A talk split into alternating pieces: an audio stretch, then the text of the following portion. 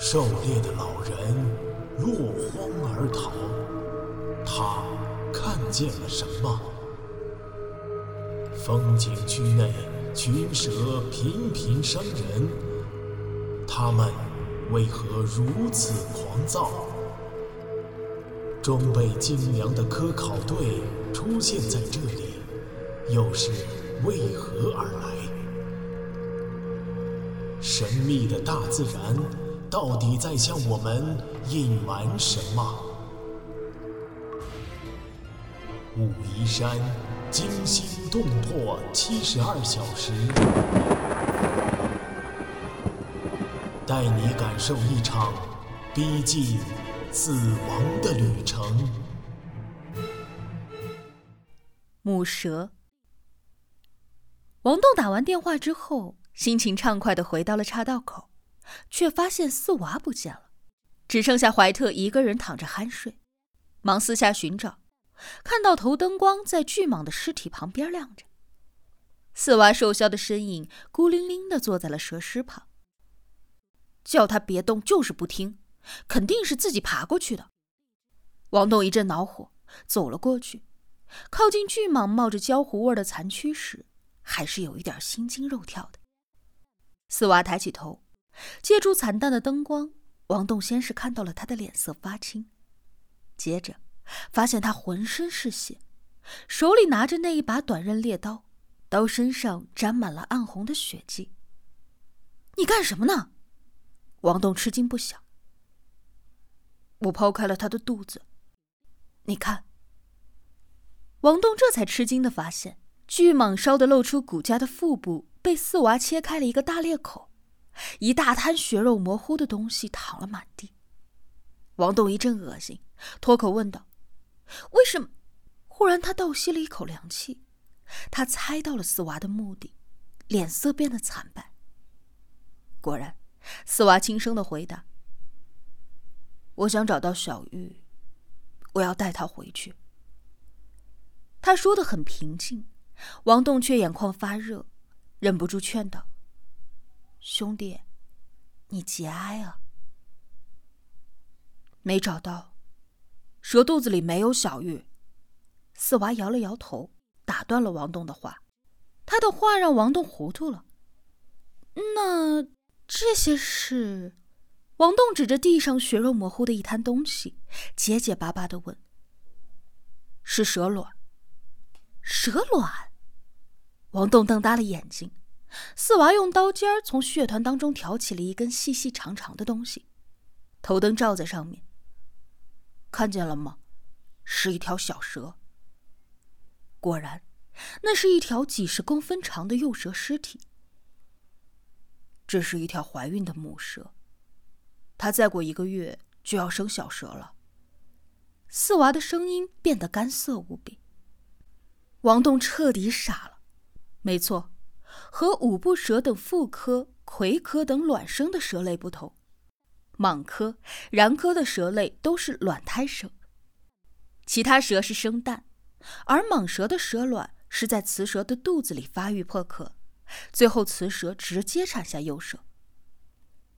他突然明白这件事意味着什么，已经干透了的脊背呼的一下渗出了冷汗，失声叫道：“天哪！”难道还有一条公蛇？当然有公蛇了，不然母蛇怎么怀孕啊？四娃的口气丝毫没有开玩笑的意思。天哪，有两条蛇！两条蛇。四娃脸色阴沉的重复：“是那条公蛇吃了小鱼。”王栋被这个残酷的事实打击的失去了方寸。他们千辛万苦，弩弓毒箭，战壕柴油，费尽心力才侥幸杀死了巨蟒，而且付出了四娃重伤的代价。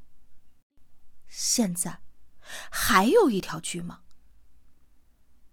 我们怎么办啊？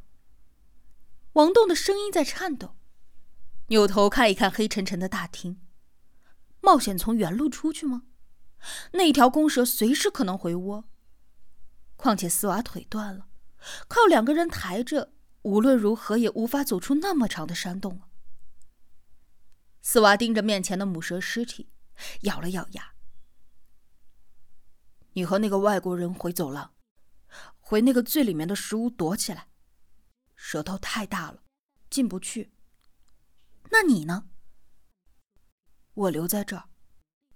这儿有更安全的地方。哪儿？”王栋惊奇的问。“母蛇肚子里。”你疯了！王栋听到这个骇人听闻的主意，眼珠都瞪圆了。他不由自主的扫了一眼血淋淋、冒着恶臭的母蛇腹部，简直无法想象四娃藏在里面的模样。行的，我了解蛇，公蛇对怀孕的母蛇很害怕，就算母蛇死了，公蛇也不会攻击它的。这里其实最安全。王栋给四娃匪夷所思的理论说愣了，但还是坚决反对。干嘛要冒这个险呢？我们一起躲到石屋里，就一晚。我打过电话了，明早就会有人来救我们了。快离开这儿！我腿断了，不想走了。我背你啊！王栋急了，伸手去拉四娃的胳膊，四娃却推开了他的手，一挺腰。上半身钻进了母蛇血淋淋的肚子里，这个动作牵动了伤腿，他的脸疼得变形了。四娃，快走！四娃看也不看王栋，挥起沾满血的右手。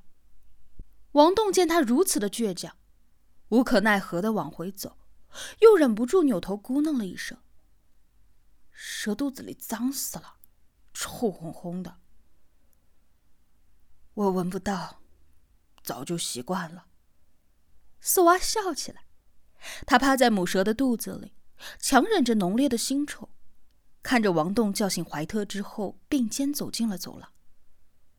等到手电的灯光完全消失之后，他松了一口气，将一直缩着的左手舒展开。他的手里紧紧的握着一把毒剑。